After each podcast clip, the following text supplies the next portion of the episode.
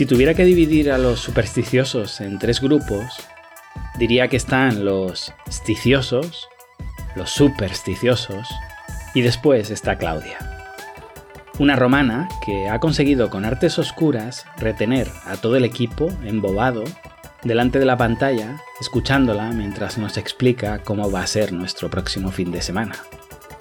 En esos cafés virtuales tan necesarios durante este duro año. Porque ahora la escucharéis y lo entenderéis. No es solo su tono de voz. Cuando uno habla con Claudia, descubre lo pobre que es su español. Y no me refiero al de ella, sino al de uno. Es sensacional la riqueza lingüística, los matices con los que puede llegar a expresarse una persona en un idioma que no es el suyo.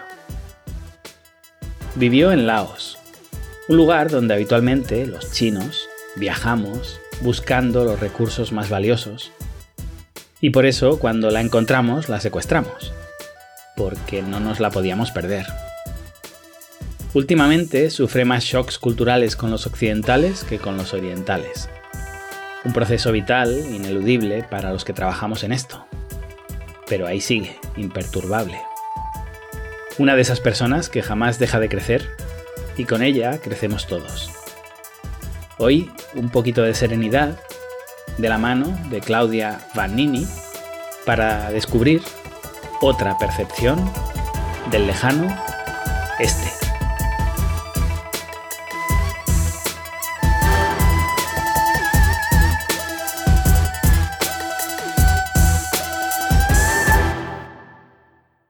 Claudia, tú viviste en Laos, es un país que me genera muchísima curiosidad.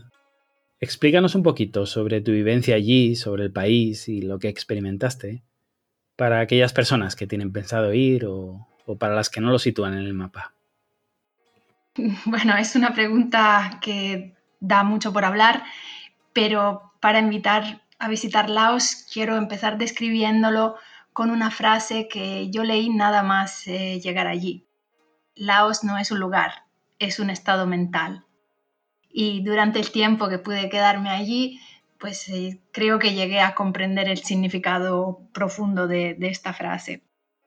Podría hablar, por supuesto, de muchísimas cosas, empezando por, su riquísimo patrimonio ambiental, por sus aldeas casi primitivas que, se pierden por sus montañas, que, que por cierto no mucha gente sabe, pero que ocupan casi todo el, territorio, eh, más de un 70% es, montañoso.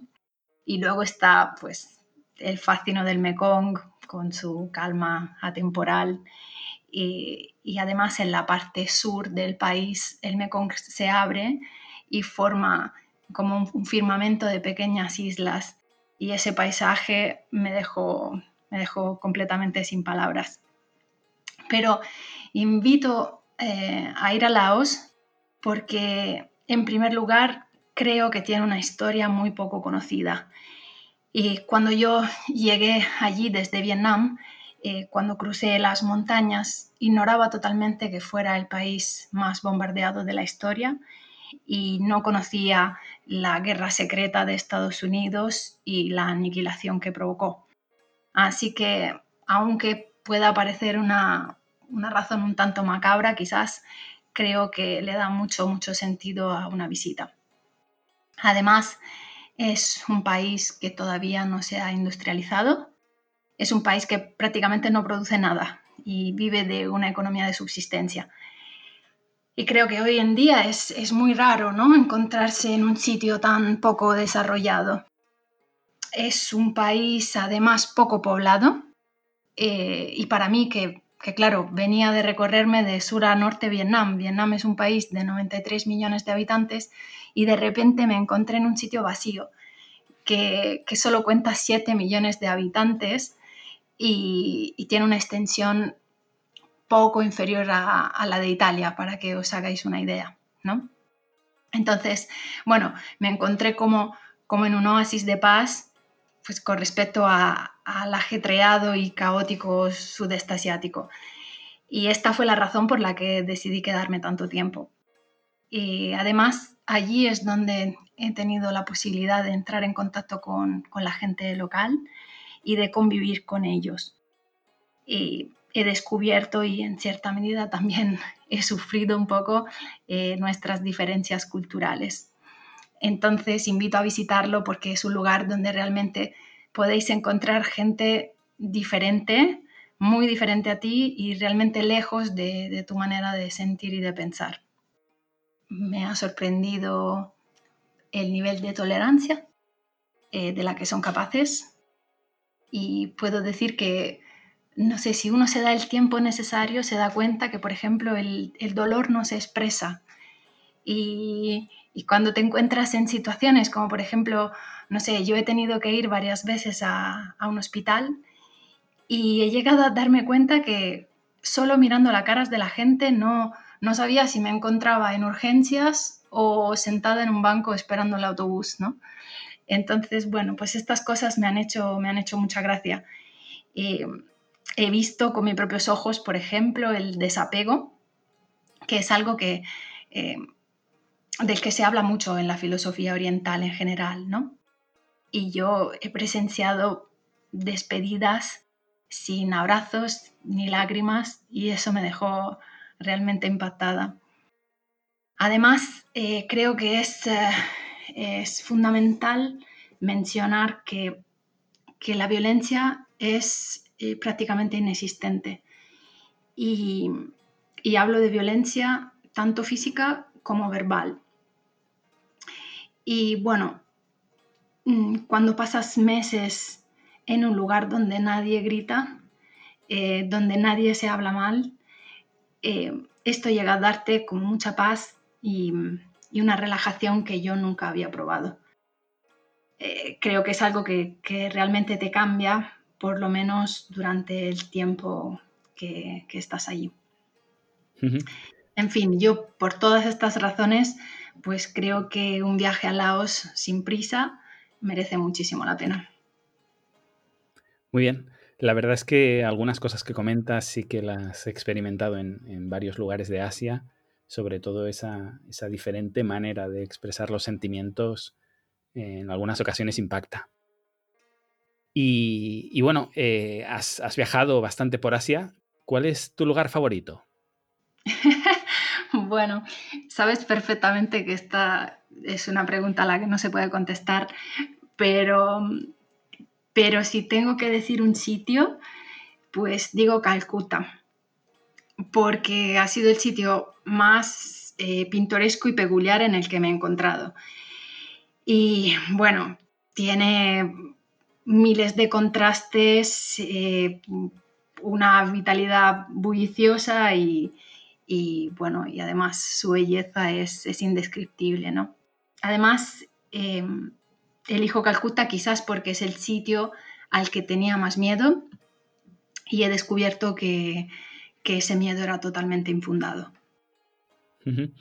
Sí, es, realmente difícil de contestar, es, una pregunta complicadísima para los que, como mínimo yo, eh, los que estamos enamorados de, Asia, pero dentro de las respuestas posibles, Calcuta sería de las más impredecibles, también te lo tengo que decir. Em, vámonos a China. ¿Qué te ha cambiado ¿Qué te ha cambiado en la forma de pensar sobre este país desde, desde que trabajas con él, desde que estás todos los días conectado, conectada con, un equipo chino? Y, sobre todo viniendo de Laos, donde yo suelo decir que los chinos, yo me incluyo, somos el enemigo, porque somos los que estamos allí explotando los recursos naturales, ¿no? ¿Qué, me dices esto? ¿Cómo te ha cambiado la forma de pensar de China?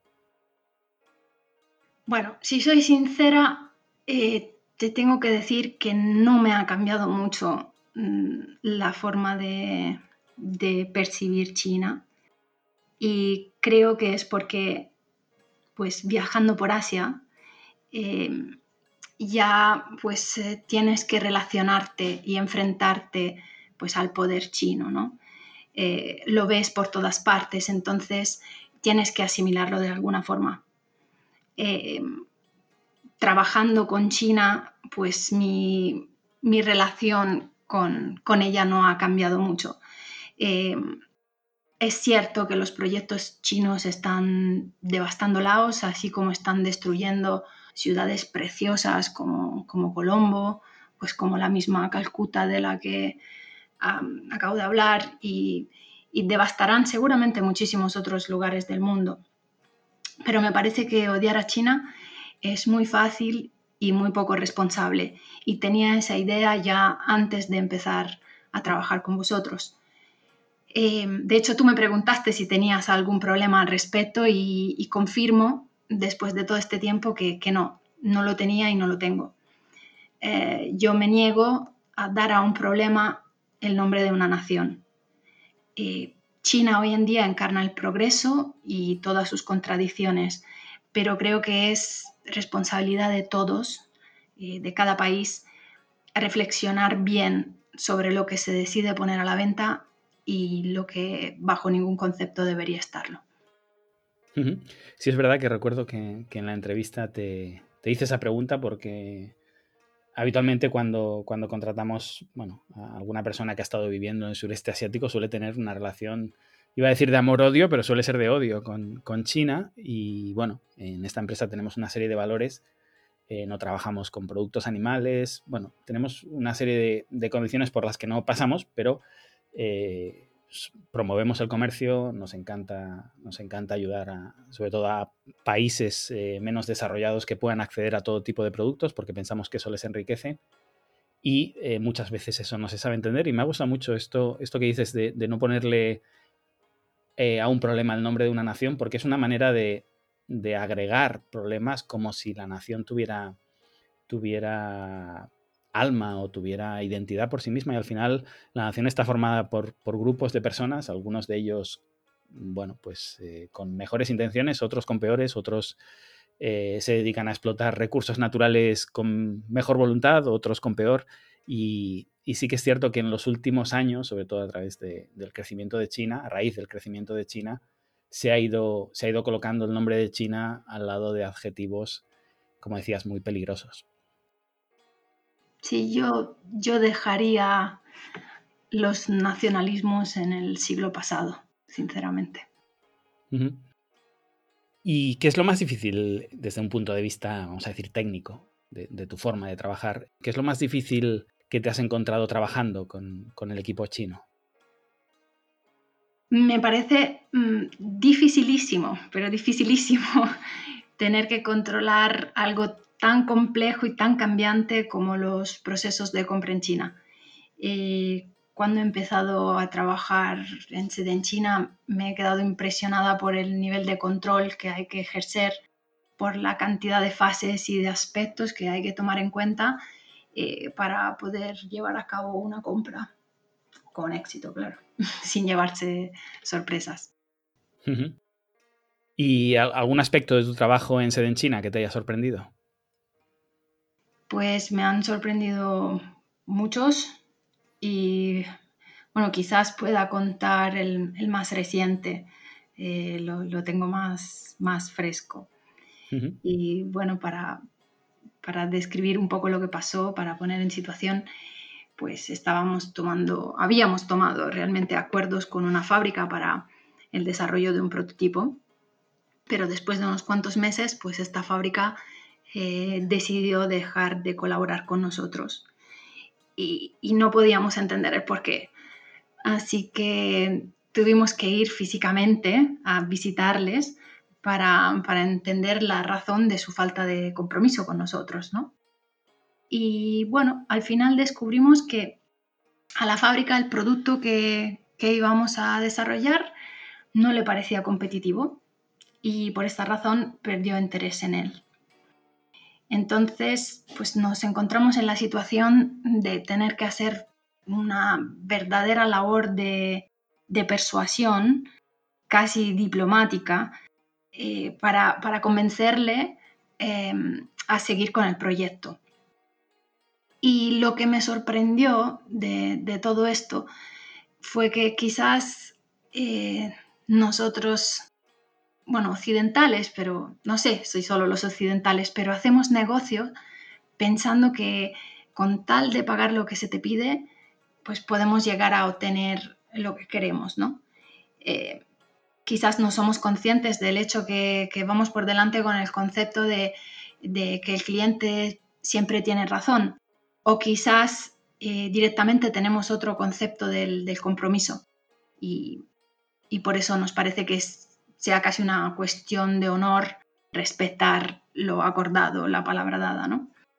Y en cambio, en este caso, pues como tuve que seguir la negociación, pude entender el punto de vista del, fabricante. De, verdad lo entendí y, llegó hasta parecerme respetable que él quisiera negarse a gastar su tiempo y sus recursos en algo que realmente no, le resultaba atractivo. ¿no?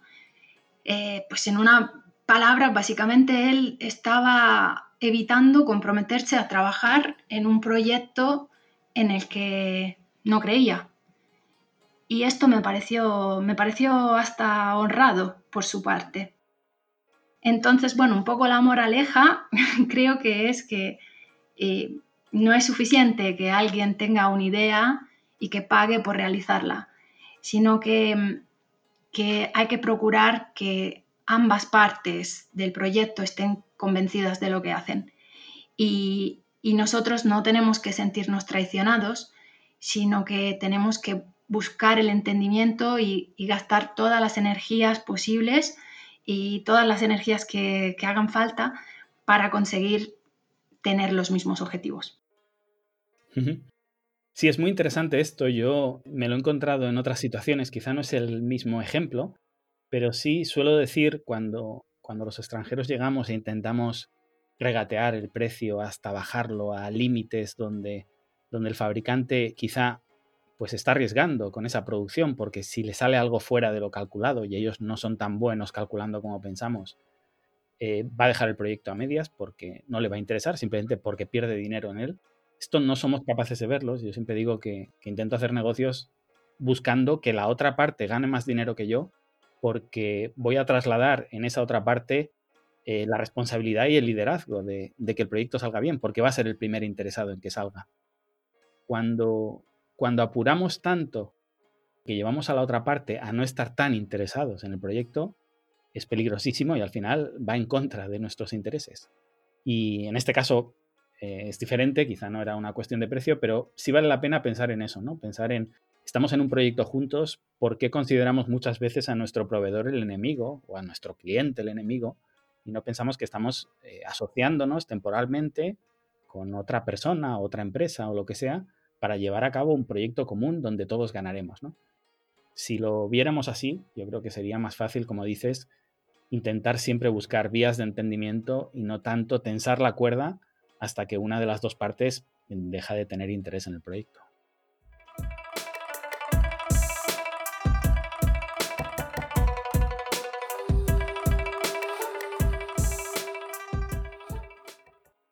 ¿cuál es eh, un fracaso que digas a partir de aquí esto me ha servido para, para no sé, darle otro rumbo a mi vida? Lo que llamaríamos un, fracaso favorito. bueno, eh, sobre esto no, tengo ninguna duda. Eh, mi fracaso favorito es mi vida académica. Yo he estudiado 10 años eh, licenciándome primero en crítica de arte en Italia y luego especializándome en España como restauradora de obras gráficas, de libros y dibujos. Pero la crisis de 2008 me ha llevado paulatinamente a abandonar esta profesión. Y para mí ha sido un fracaso enorme a nivel personal porque la restauración es una profesión que me encanta eh, y me gustaba mucho dejarme definir por ella. Entonces, bueno, me, identificaba en algún modo con ella.